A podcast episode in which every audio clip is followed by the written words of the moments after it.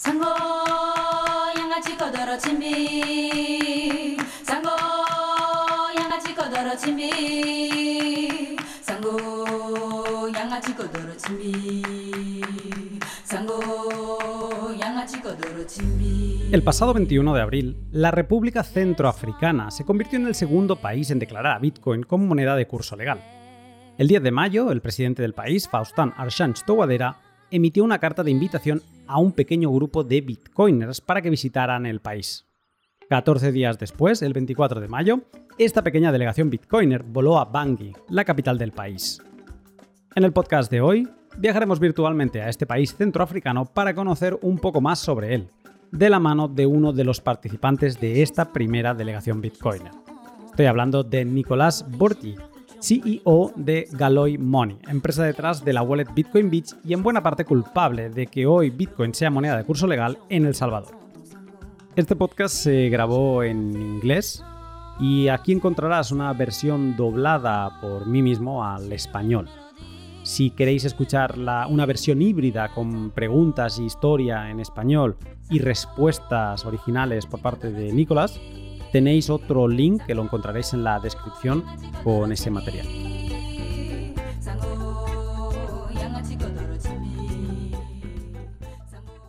Antes de dejarte con el pod, déjame hablarte de mis sponsors. Todos son empresas que comparten mis mismos valores bitcoiners anti-KYC y que me apoyan haciendo el podcast. Son empresas que utilizo y que sus servicios me aportan mucho valor. Te animo a que les eches un vistazo y que si te convencen, los utilices. Así también apoyarás indirectamente al podcast. Hodel Hodel es la plataforma web en la que podrás comprar y vender Bitcoin de otros particulares. La gracia de Hodel Hodel es que en una web te aporta toda la seguridad para que tú te relaciones con gente que no conoces de nada con la seguridad de que no vas a perder dinero, no te van a estafar ni se van a ir con lo que no les pertoca. He publicado recientemente unos tutoriales sobre cómo hacer todo este proceso, uno muy corto de dos minutos y luego otros más extensos que suman 40 minutos juntos, en los que podrás ver cómo hacer todo este proceso. Si todavía no estás apilando satoshis como Dios manda, sin KIC, te animo a que le eches un vistazo a Hodel Hodel y que te registres utilizando el código Lunaticoin, con el que obtendrás un descuento en comisiones para siempre. Y también puedes saltar a su, a su web hermana, a LEN de Hodel Hodel, en la que podrás tomar y prestar dinero de otros particulares. Funciona muy parecido. Y si te interesa esta parte de las finanzas Bitcoin, te animo a que estés atento porque próximamente voy a hacer una serie específica sobre el asunto. Si estás buscando tomar un crédito utilizando a tus Bitcoin como colateral, anímate y échale un vistazo a LEN de Hodel Hodel. Luego te quiero hablar de Brains, los chicos buenos de la minería. Brains son unos monstruos, sobre todo lo referente a software Bitcoin para la minería. Si eres minero ya les debes conocer, porque te deben estar haciendo desde ya la vida más fácil, ya sea por su firmware que te permite que tus mineros den más por menos, o su calculadora de rentabilidad, o sus artículos específicos para mineros. Pero si no lo eres, también te va a interesar Brains porque te van a acompañar de la mano con artículos de calidad y con información detalladísima de cómo está la minería actualmente de Bitcoin. Además, acaban de abrir una cuenta en Twitter específica en español, que te dejaré en la descripción para que estés al tanto de todo el contenido que producen en nuestra lengua. Y por último, Bitrefill, la empresa que me está permitiendo vivir con Bitcoin. Porque sí, no todo el mundo es El Salvador o la República Centroafricana. El resto del mundo tenemos que espabilarnos y encontrar maneras en las que poder consumir cosas con Bitcoin. Y Bitrefill desde hace años y años, eh, pues nos hace la vida más fácil. Primero empezó con la posibilidad de comprar tarjetas de recarga móvil para todas las empresas, no todas las empresas, pero para todos los países del mundo. Siempre hay alguna compañía de cada país que está disponible. Y después de eso saltaron a todo lo que son tarjetas regalo. Tienes establecimientos para cada país específico que puedes pagar con Bitcoin. En mi caso, por ejemplo, yo me he amueblado mi nuevo despacho en IKEA gracias a Bitrefill o compro regularmente en Amazon gracias a Bitrefill y así con una sinfín de servicios a los que me sería imposible acceder si no fuera por esta gestión y facilidad que nos deja bitrefill.com. Si no les conoces, si no has revisado su catálogo en tu país, no sé qué esperas. Sigue el link de la descripción y sorpréndete con todo lo que tienen por ofrecerte.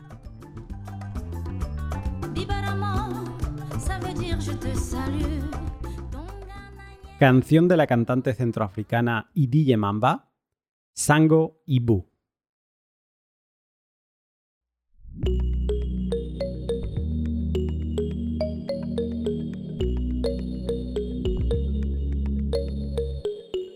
La República Centroafricana es un país que, como su propio nombre indica, está en el corazón de África, apenas 4 grados por encima del Ecuador. Tiene de vecinos hasta 6 países, el Chad, Sudán, Sudán del Sur, República Democrática del Congo, el Congo y Camerún, y una población que rondaba los 4,7 millones en 2018.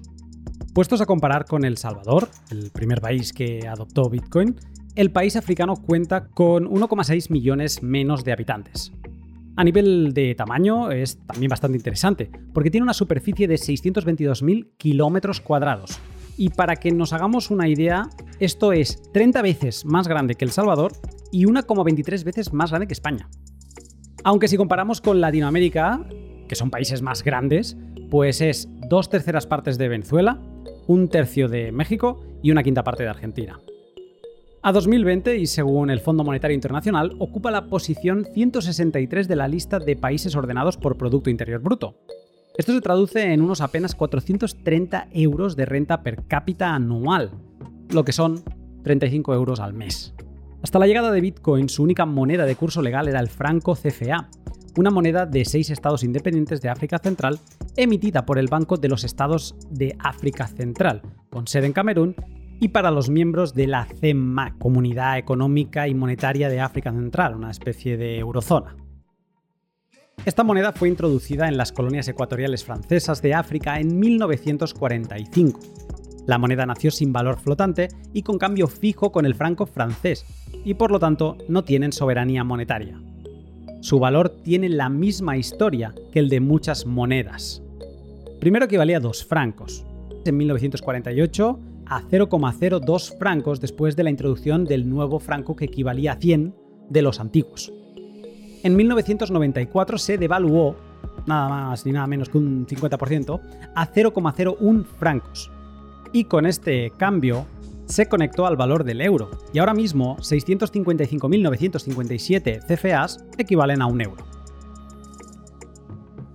Más allá de los datos, vamos con un poco de trasfondo histórico y político para comprender mejor el porqué de la situación del país.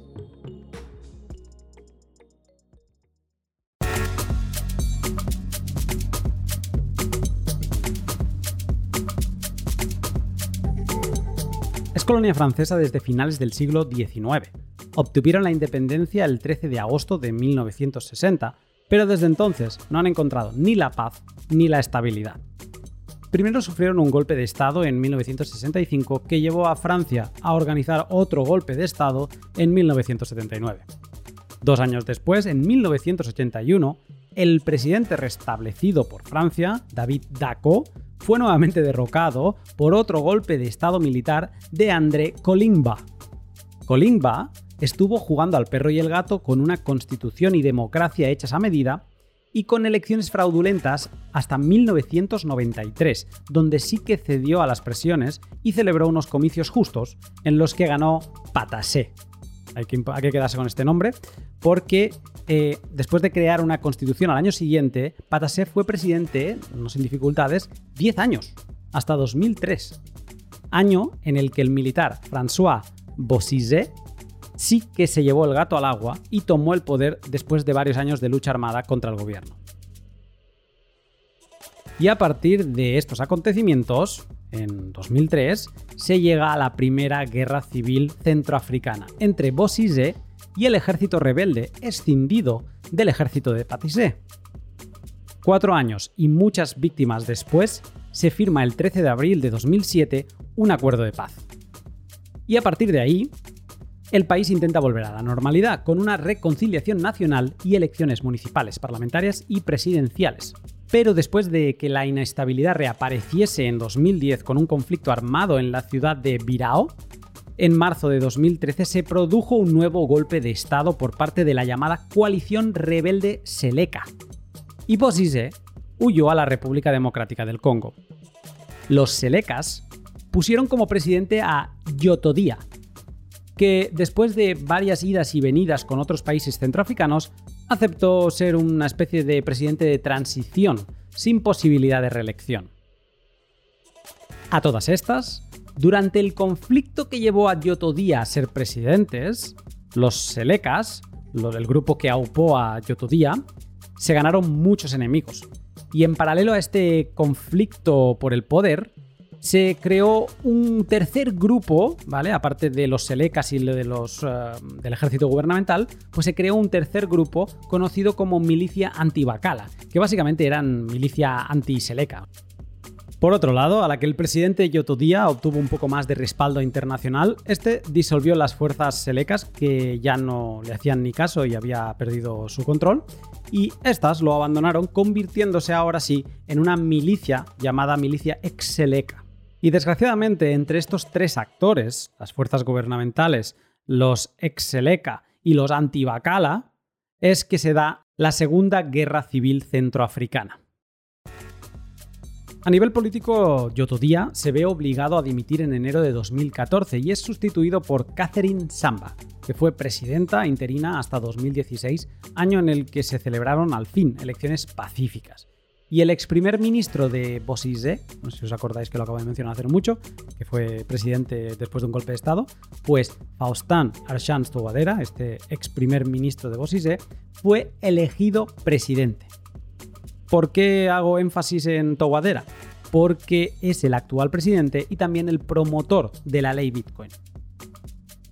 El primer mandato de Touadera tuvo más de lo mismo, con más escisiones entre los grupos rebeldes que dieron lugar a nuevos grupos rebeldes que aportaron más violencia e inestabilidad en el país. Francia, que tenía tropas en el país para ayudar a su estabilización, anuncia que lo abandona a finales de 2016. Y con esto, Touadera parece necesitar ayuda de alguien más para controlar esa inestabilidad, o si no, será el siguiente en saltar. Y así aparece un nuevo aliado para el presidente, Rusia, que desde 2017 les ha prestado apoyo político, como por ejemplo solicitando al Comité de Sanciones de la ONU una exención para proporcionarles armas que tenían vetadas, también les ha suministrado armas y capacitación militar. Las últimas elecciones del país centroafricano fueron a finales de 2020 y estas sí que no fueron pacíficas. Volvió a aparecer el golpista Bozizé, presidente cuando Touadera era primer ministro, y este eh, quiso presentarse ahora como candidato opositor a Touadera. Pero el máximo tribunal del país se lo impidió y volvió el asedio de Bangui por parte de los grupos rebeldes. Gracias a la ayuda prestada por Rusia y Ruanda, Touadera pudo repeler el ataque y la Comisión Electoral lo declaró el 4 de enero de 2021 ganador de las elecciones presidenciales. El resto de 2021 fue una especie de reconquista por parte de las fuerzas gubernamentales rusas y ruandesas que forzaron, después de muchos años de intentos, a que los rebeldes se batieran en retirada. Con todo este trasfondo de guerra e inestabilidad política, me pica mucho la curiosidad saber cuál fue tu primera impresión al aterrizar en el país.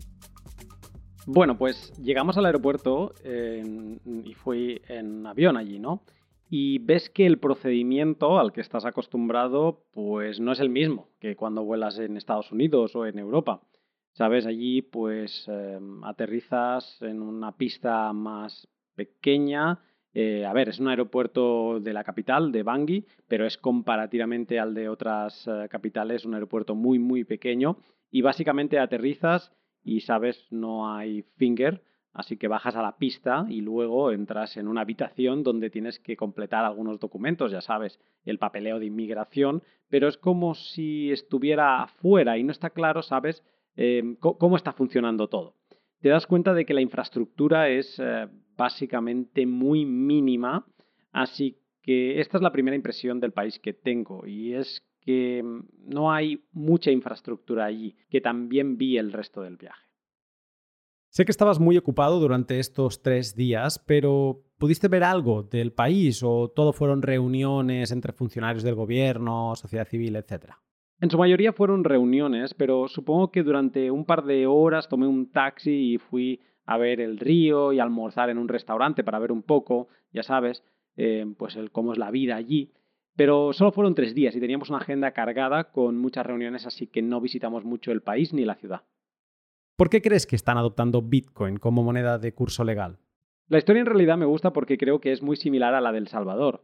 No sé si esto es un patrón, ya veremos si se vuelve a dar así cuando conozcamos al próximo país que adopte Bitcoin, o si veremos una diferencia fundamental. Pero lo dijiste tú mismo, ¿no? La República Centroafricana ha tenido una guerra civil y se trata de un país muy pobre, mucho más pobre que El Salvador. Y creo que sí, como en El Salvador, su presidente fue el que dijo, mirad, ¿sabéis qué? Adoptaremos Bitcoin como moneda de curso legal. La razón es que ellos saben que quieren algo para salir de este círculo vicioso de pobreza. Y no sé cuánto hay de inspiración en El Salvador, pero no puedo evitar hacer la comparación porque obviamente estuve involucrado en lograr que El Salvador adoptara Bitcoin. Y así que sí, creo que el presidente sabe que quizás es la mejor oportunidad para salir de este ciclo de pobreza y obtener tal vez turismo, inversiones, llamar la atención de la comunidad de Bitcoin. Por eso están adoptando Bitcoin como moneda de curso legal.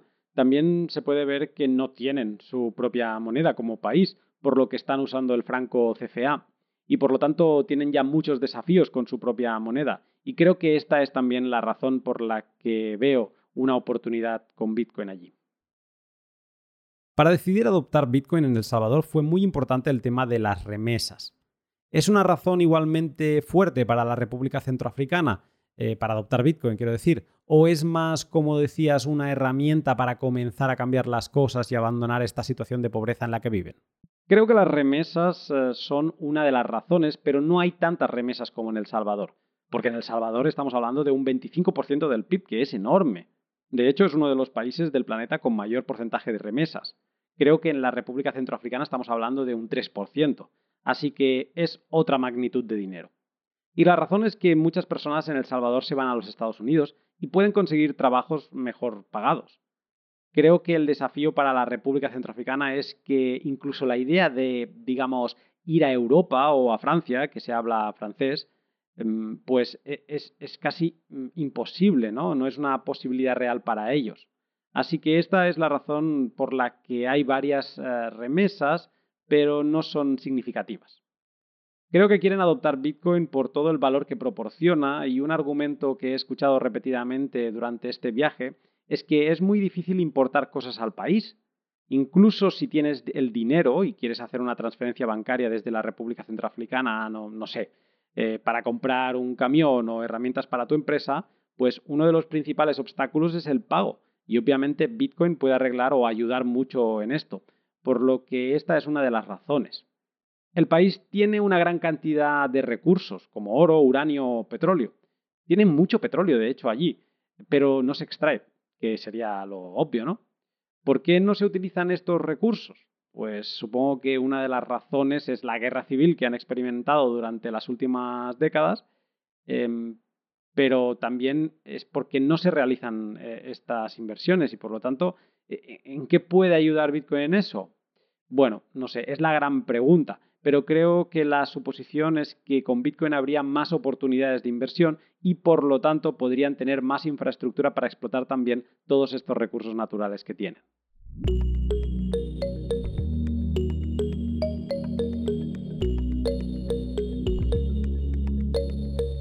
Para hablar del viaje de Nicolás y el resto de bitcoiners, es importante conocer un poco los precedentes. El 21 de abril, Towadera, Ah, publica su primer tweet hablando de cripto. También es el primer tweet en el que menciona Bitcoin, pero este solo aparece como un hashtag. El 22 de abril se firma la ley de regulación de las criptomonedas en la República Centroafricana. El 26 de abril se hace público un comunicado de prensa del gobierno haciendo un resumen de la ley y de su motivación. Después de estos acontecimientos, Sebastián Guspilou, un bitcoiner francés dedicado a la minería de Bitcoin, le propuso al gobierno hacer un grupo internacional de bitcoiners para ir a ofrecer sus habilidades y conocimiento al gobierno del país. El 10 de mayo, dicho y hecho, el presidente emite una carta de invitación para seis personas, un político y cinco bitcoiners. Aunque no pudo participar, es curioso destacar que el matemático y amigo Ricardo Pérez Marco estaba en la lista, pero no pudo ir en este primer viaje e irá más adelante. El 24 de mayo, 14 días después de la invitación, la delegación Bitcoiner en la que había varios miembros del equipo de Galoy Money, empresa detrás de la wallet Bitcoin Beach y dedicada a ayudar a promover Bitcoin en los países que deciden adoptarlo, viajó a Bangui para reunirse con miembros del gobierno y de la sociedad civil. ¿Cuánto duró el viaje? Tres días. Eh, fue corto, pero también muy intenso. ¿Por qué te invitaron a la República Centroafricana? Bueno, eh, Sebastián Guspilú, que es un minero bitcoiner, fue quien lideró la iniciativa de la delegación. Él se comunicó con el organismo público de la República Centroafricana después de que la ley estuviera activa, por lo que la idea era reunirse con la entidad gubernamental y también con las diferentes empresas que hay en el país, solo para evaluar sobre qué trata la ley y dónde está el gobierno, dónde está el país, para así poder tener una mejor idea Mm, como comité Bitcoin, de cómo podemos ayudar. Vale, porque ahora Bitcoin la ha puesto en el mapa al país, pero no porque hayan creado una ley es que de repente todo va a ir bien. ¿Hay algo como comunidad Bitcoiner que podamos hacer para ayudar al país? Y entonces el objetivo de viajar allí era básicamente el de conseguir más información y lo que es más importante, educar al gobierno. Porque como acabo de explicar, la ley realmente vino del presidente Toguadera, que se educó en Francia, tiene un doctorado en matemáticas, por lo que para él es más fácil entender Bitcoin desde un punto de vista técnico. Pero ahora está ahí en, en una ley y obviamente hay muchos ministros que comienzan a investigar esto y tratan de entenderlo. Y una de las cosas por las que también fuimos allí es porque lleva tiempo entender Bitcoin. Eh, y que Bitcoin es diferente de las criptomonedas, porque Bitcoin es realmente dinero y esto es realmente en lo que deberían centrarse. Y las criptomonedas es pues estas otras cosas diferentes. Y si comenzaran a entrar en el crypto world, pues muchas personas acabarían estafadas. Quiere decir que ya vemos lo que está pasando con Luna en los últimos meses y entonces nuestro objetivo también era decir, oye, ¿sabes qué? Deberías saber que no son lo mismo. Si realmente queréis concentraros en el dinero, enfocaos en Bitcoin. Concentraros solo en Bitcoin porque de lo contrario la educación se volverá demasiado compleja, como ya sabes, eh, por lo que también fue un viaje para decir que deberían, em, pues si no saben, prestar realmente atención y concentrarse en Bitcoin. Vale la pena mencionar que la ley, al menos el comunicado de prensa que hicieron después de la ley, tenía algunas veces la palabra criptomoneda aunque decía que lo que hacen es realmente regular la criptomoneda, pero establecen a Bitcoin como moneda de curso legal. ¿Te preguntaron mucho por Bitcoin, cripto y esta mezcla así? Creo que una gran parte de esta semana fue para educar sobre el hecho de que son cosas diferentes y no necesariamente agregaron todo el contexto para entender esto. Así que creo que fue un viaje muy valioso en este aspecto, para educar.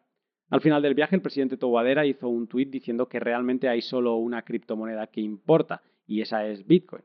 Pero todavía no sabemos cómo el país adoptará Bitcoin como moneda de curso legal. También puedes ver que el gobierno ha publicado una especie de white paper al que han llamado Sango y que tiene un sitio web sobre ello, que donde podrás encontrar el PDF. Y cuando miras este PDF menciona sobre la o habla sobre la creación de una nueva ciudad y la creación de un NFT por lo que hay muchas palabras, mm, eh, bueno, eh, buzzwords, ¿no? Y que no están muy enfocadas a Bitcoin. Pero luego al mismo tiempo hay también mención a Lightning como sistema de pagos. Pero al mismo tiempo, si entiendes el contexto, el presidente está únicamente habilitando esta ley y ahora los ministerios están trabajando con esto. Para muchos, si no para la mayoría de ellos, todo esto es muy, nuevo, ¿no? Un nuevo mundo.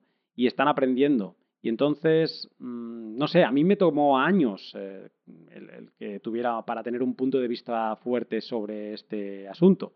No es que desde el primer día dices, sí, lo entiendo, todo esto tiene sentido desde el punto de vista económico y el resto es diferente. Sí, no. A estas conclusiones no llegué el primer día. Entonces el país está adoptando Bitcoin desde hace un mes, pero es realmente como para la mayoría de las personas, que solo llevan un mes y puedes llegar a entender por qué hay cierta confusión al respecto. Y también hay diferentes miembros del gobierno con diferentes experiencias en, en cuanto a esto. Y así es como todo está en una especie de fase de aprendizaje.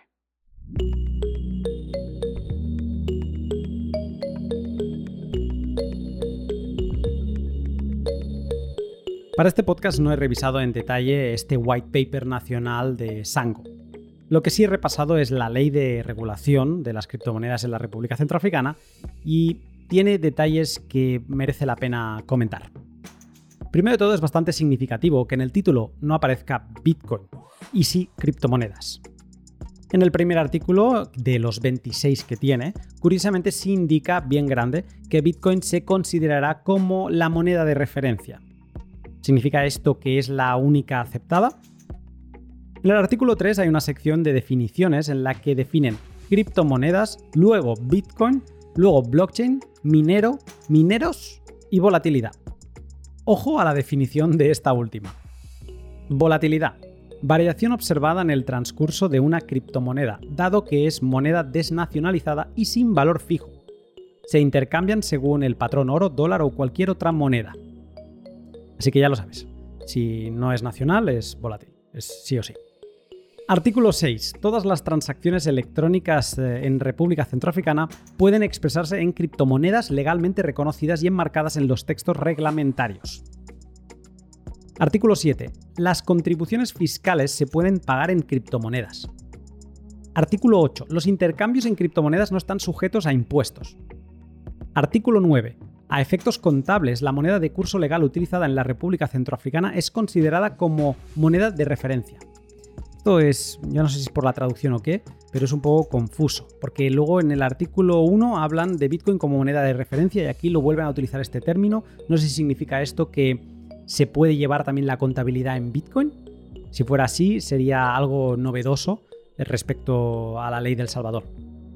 Artículo 21. Queda excluido de la obligación expresada en el artículo 11 anterior eh, de la presente aquellos que por hecho notorio y evidente no tienen acceso a las tecnologías que permiten transacciones en criptomonedas. Artículo 23. Con anterioridad a la entrada en vigor de la presente ley, el Estado garantiza a través del Banco Central, a través de la creación de un fideicomiso, convertibilidad de criptomonedas automática e instantánea en monedas que tienen alternativas legales proporcionadas por el Estado. Bueno, más allá de que es un poco confuso, seguramente también por la traducción, esta jugada del fideicomiso es igual a la que hizo El Salvador. Artículo 24. Todos los actores involucrados en las transacciones de criptomonedas tienen 30 días para cumplir con esta ley desde la fecha de su promulgación. Curioso que en El Salvador se dieron 90 días y aquí solo 30. Me parece bastante ambicioso. Los otros artículos hablan mucho de cómo regular los intercambios, a los mineros y los nuevos organismos que se crearán. Si no me he descontado, en esta ley que tiene cuatro páginas más portada, se menciona Ojo. Tres veces a Bitcoin, tres veces blockchain y 22 veces criptomonedas.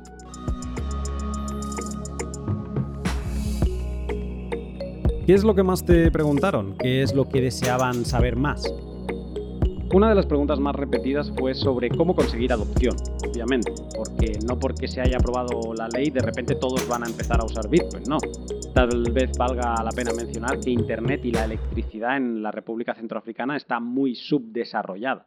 Tal es así que no es posible hacer una llamada por Zoom, incluso si estás en la, en la capital.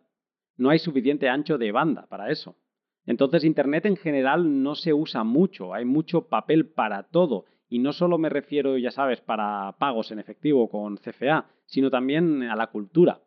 Aún la gente no utiliza Internet para todo, solo porque la conectividad a Internet es bastante mala. Así que no es como en El Salvador, que casi todo el mundo tenía un teléfono móvil y, y aquí no son comunes, ¿o qué? No son comunes, no. Solo 200.000 personas tienen acceso a Internet, por lo que en una población de aproximadamente 5 millones es como el 6% de las personas que tiene Internet, que es una cifra muy baja, ¿verdad? Eh, muchas personas tienen teléfono, creo que de pues 2,5 millones de personas tienen una suscripción telefónica, lo que es tal vez la mitad de la población, pero el acceso a Internet es limitado y por lo tanto en esta situación han desarrollado algo interesante, que es el dinero móvil. Orange, la empresa de telecomunicaciones francesa que está ahí como operador, la ha desarrollado y es bastante interesante porque puedes enviar dinero a un número de teléfono, pero tienes que usar como este código cifrado de tres o cuatro dígitos. Y así se envían dinero y esto es bastante interesante y está bastante desarrollado en el país. Y si lo comparo con El Salvador, por ejemplo, allí no tienen nada por el estilo, porque allí Internet está mucho más presente y todos tienen un teléfono inteligente y la mayoría de la gente tiene datos, aunque bueno, a veces eh, la gente se queda sin ellos y tarda un poco en recargarlo. Bueno, en resumen, lo curioso es que en Centroáfrica no existe tal penetración de Internet, pero existe un uso bastante alto de dinero móvil. Si seguimos comparando este segundo país con la adopción en El Salvador, da la sensación que aquí Bitcoin es más una aspiración que no una realidad. Es decir, al día siguiente de entrar en vigor la ley de El Salvador, McDonald's o Starbucks ya aceptaban Bitcoin. Aquí da la sensación que si consiguen que se adopte Bitcoin de alguna forma, pues que la ley habrá conseguido el objetivo, que se habrá conseguido Internet, electricidad, o quizás, eh, no sé, es algo pensado más, en lugar de para la gente, quizás algo más pensado para el gobierno, para poder relacionarse con el exterior, para pagar sus facturas. No sé, eh, eh, da un poco la sensación que más que una realidad es una aspiración. Sí, bueno, El Salvador tuvo ventaja teniendo Bitcoin Beach, que estaba allí antes de que El Salvador hiciera la ley, por lo que ya había una ciudad en el país de la que aprender y ver cómo funciona. Si eres un miembro del gobierno o simplemente alguien curioso, pues podías ir hasta allí y ver cómo funciona esto, experimentar con las billeteras y con esto ya había lugares con un uso muy alto de Bitcoin Line en el momento en que la ley se aprobó. Estaba muy concentrado geográficamente, no era algo aceptado en todo el país, pero este grupo en Bitcoin Beach estuvo trabajando en la adopción durante tres años, por lo que, ¿sabes? Cuando hubo dudas sobre cómo podemos hacer un programa educativo correcto, pues allí tenían mucho conocimiento que se había desarrollado como cuando se busca una billetera. Allí, por ejemplo, ya se podían descargar Bitcoin Beach. En la República Centroafricana no hay nada así. De hecho, cuando viajamos no había ningún lugar donde poder pagar con Bitcoin. Así que fuimos a un hotel, y es divertido porque el hotel se llama Ledger Hotel, y ahora sí, el Ledger Hotel acepta Bitcoin y es el primer lugar en el país donde puedes pagar así. Pero el público centroafricano no tiene una iniciativa mm, como Bitcoin Beach en la que poder practicar. Y esto es algo, es un punto de partida diferente ¿no? de lo que teníamos en El Salvador.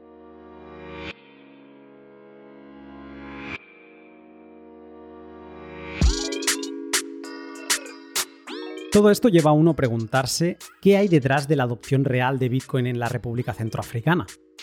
¿Es como dicen una herramienta para conectar al país con el mundo? ¿Es una campaña de marketing barata? ¿Es una herramienta de liberación del colonialismo monetario de Francia y ahora del euro? ¿O como apunta Juan Ramón Rayo en su vídeo sobre esta misma materia, y que te recomiendo desde ya, podría ser una medida defensiva o preventiva frente a posibles bloqueos comerciales internacionales al ser uno de los países que todavía no se ha posicionado en contra de la invasión rusa en Ucrania? Quizás es una teoría muy desacertada. Pero puede que el hecho de que Rusia esté permitiendo a Toguadera seguir en el poder repeliendo estos ataques de golpistas y rebeldes eh, sea un factor determinante.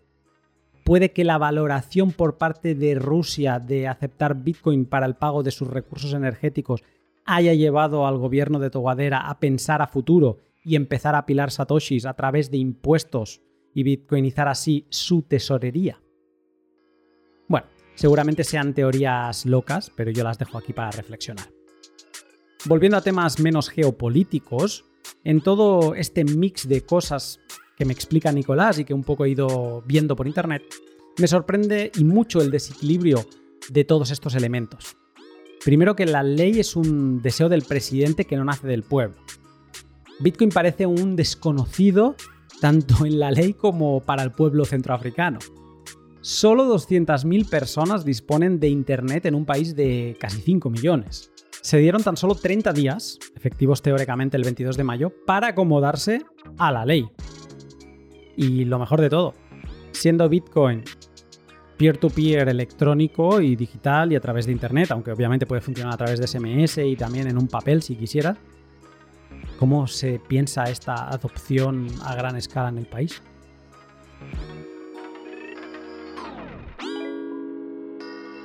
¿Les propusisteis crear una aldea tipo Bitcoin Beach?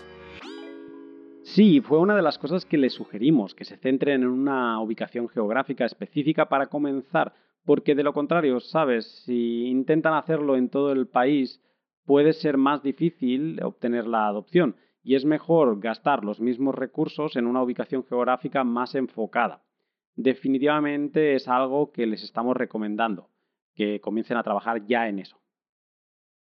¿Les propusisteis crear una aldea tipo Bitcoin Beach? Sí, fue una de las cosas que les sugerimos, que se centren en una ubicación geográfica específica para comenzar, porque de lo contrario, sabes, si intentan hacerlo en todo el país, puede ser más difícil obtener la adopción y es mejor gastar los mismos recursos en una ubicación geográfica más enfocada.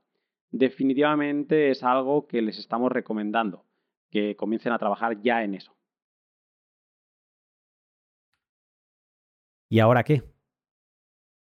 Creo que deberíamos tener más bitcoiners viajando allí e intentar continuar con este programa de educación. Y ahora que han habilitado esta ley Bitcoin, hay muchos actores también que se están interesando y deberían viajar allí y ver cómo está evolucionando el país. Ahora el gobierno debe pensar cómo va a implementar esta ley. ¿Se centrarán en Bitcoin o saben si realmente no se centrarán? Lo que aprendimos durante el viaje es que también hay otras delegaciones que han viajado allí desde que aprobaron la ley, o, hace algunos meses. Y la publicación del white paper de Sango podría ser el resultado de estas conversaciones. Ya sabes, algunas personas presionaron por NFTs o algunas otras cosas con las que sabes que no eran delegaciones Bitcoin puras. Nuestra delegación sí que quería insistir en saber si como país se quieren centrar en Bitcoin o si es como un proyecto cripto, como dice el white paper de Sango. En el post hacían mucho énfasis en cripto. Nosotros nos estamos centrando en la educación y Bitcoin, y cripto y Bitcoin son cosas muy distintas, y sería útil para nosotros, para la comunidad también, entender hacia dónde quieren ir, porque tendrán una respuesta muy diferente de la comunidad Bitcoiner si deciden ir hacia un lado o hacia el otro. Y esto es realmente mm, importante para nosotros. Tal vez lo que estamos esperando es que se sepa con mayor claridad mm, pues hacia dónde van por parte del gobierno. Nos gusta ver eh, cómo empiezan a ir dirigidos los tweets del presidente, que después de nuestra delegación eh, pues son alentadores. Por ejemplo, él hizo un tweet el sábado pasado diciendo que Bitcoin es único y es diferente a todo pero también añadió el hashtag cripto en el tweet. Así que sí, aquí es donde estamos y estoy seguro de que sería mucho más fácil hacer que la comunidad de Bitcoin apoye al país y al proyecto si eligieran este camino.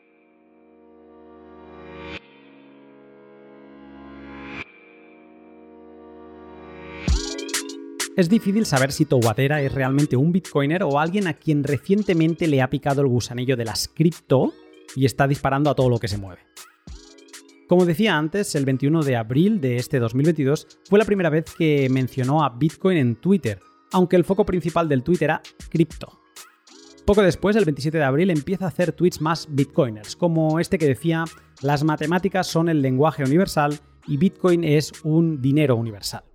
El 1 de mayo destaca el trabajo matemático hecho por Ricardo Pérez Marco en su paper sobre el doble gasto, puede que entre finales de abril y principios de mayo se estuviera dejando caer por la madriguera matemática de la que Toguadera es doctor y profesor? Mayo parece que se convierte en un mes de transición eh, entre cripto Bitcoin. Y todo esto lo digo basándome en la cantidad de tweets que ha ido publicando. Y ahora, en junio, los únicos dos tweets que ha hecho en relación a Bitcoin cripto, pues los dos hacen referencia únicamente a Bitcoin. El último que ha hecho dice lo siguiente. Bitcoin es el plano, el blueprint para nuestro nuevo sistema monetario. Es dinero duro, apolítico e incensurable, neutral y descentralizado, guiado por la comunidad y orquestado por el código. Una mejor moneda para un mejor mundo. Comparativamente, Nayib Bukele lo tenía más claro menciona por primera vez a Bitcoin en Twitter el 6 de noviembre de 2017, cuando todavía no era ni presidente. Y al día después, ya en una especie de carrera presidencial, dijo, pues sí, es oficial, usaremos Bitcoin. Todo lo que he podido investigar desde mi ordenador, Twitter y las palabras de Nicolás me dejan un poco descolocado. Soy optimista por naturaleza y quiero ser optimista con la adopción de Bitcoin en la República Centroafricana, pero de momento la voy a dejar en cuarentena a la espera de acontecimientos. Y como el movimiento se demuestra andando, dejaremos que anden y lo observaremos. Pero bueno, África es mucho más grande, y Nicolás también se reunió con otros agentes gubernamentales y económicos de la región. Una última pregunta. En el último día que estuvisteis allí, eh, os reunisteis con personas de otros países en esta organización llamada CEMAC, Comunidad Económica y Monetaria Centroafricana. ¿Crees que veremos pronto más países africanos aprobando leyes Bitcoin?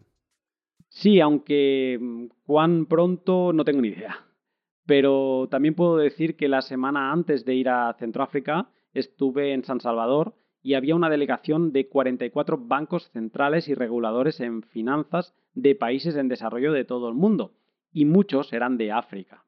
Y bueno, ellos eh, organizan una conferencia todos los años sobre inclusión financiera, y es una delegación del Banco Central, y este año no eligieron a El Salvador así de la nada. Querían experimentar, aprender de Bitcoin y Lightning y creo que se quedaron en shock. ¿Ves cómo se les abren los ojos cuando comienzan a hacer sus primeras transacciones Lightning para comprar, pues ya sabes, una botella de agua y simplemente funciona? Sabes que tardas menos de un segundo y funciona. Funciona con un conjunto diferente de billeteras y se dan cuenta de que, oh, eh, esto es real, esto funciona. Y tal vez deberíamos pensar en ello. Así que, sí, yo estoy seguro de que hay muchos países que están pensando en esto. Dicho esto, miras a El Salvador y miras a la República Centroafricana, su conjunto diferente de circunstancias em, que les permiten aprobar una ley Bitcoin muy rápidamente, y te preguntas, ¿cuántos otros países hay así que podrían hacer esto tan rápido? No lo sé, la verdad, pero definitivamente espero que caigan las primeras fichas de dominó y desde ahí empezarán a caer muchas otras más.